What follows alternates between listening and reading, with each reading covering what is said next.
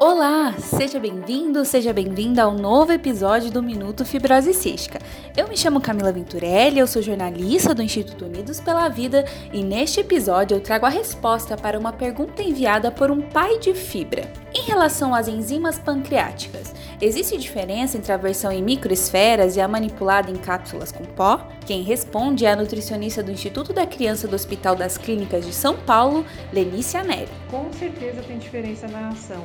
Quando está no hospital que tomou esse creon, é o mais adequado, porque ele vem nessa microesfera. Em volta dessa esfera, ela tem uma cera ácido resistente, que é para passar pelo estômago e ser liberada essa enzima só no duodeno, no comecinho do intestino. Quando ele está em pó, ela é inativada no estômago pelo ácido do estômago, então ela perde a capacidade de fazer essa digestão aí dos alimentos e melhorar a absorção. Então a gente recomenda que essa pessoa seja acompanhada pelo hospital de referência e receba o CREON desse hospital de referência. Então tem que ir buscar esse medicamento que é dispensado pelo SUS no hospital de referência que faz o acompanhamento da fibrose cística.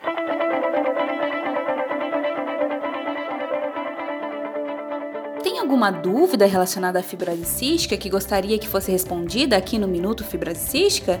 Então envie sua pergunta para o e-mail contato@unidospelavida.org.br ou pelo WhatsApp DDD 41 996369493. Se você quer continuar acompanhando esse e outros projetos do Instituto Unidos pela Vida, acesse unidospelavida.org.br doe, faça uma doação e ajude a fortalecer o nosso trabalho. Até o próximo episódio!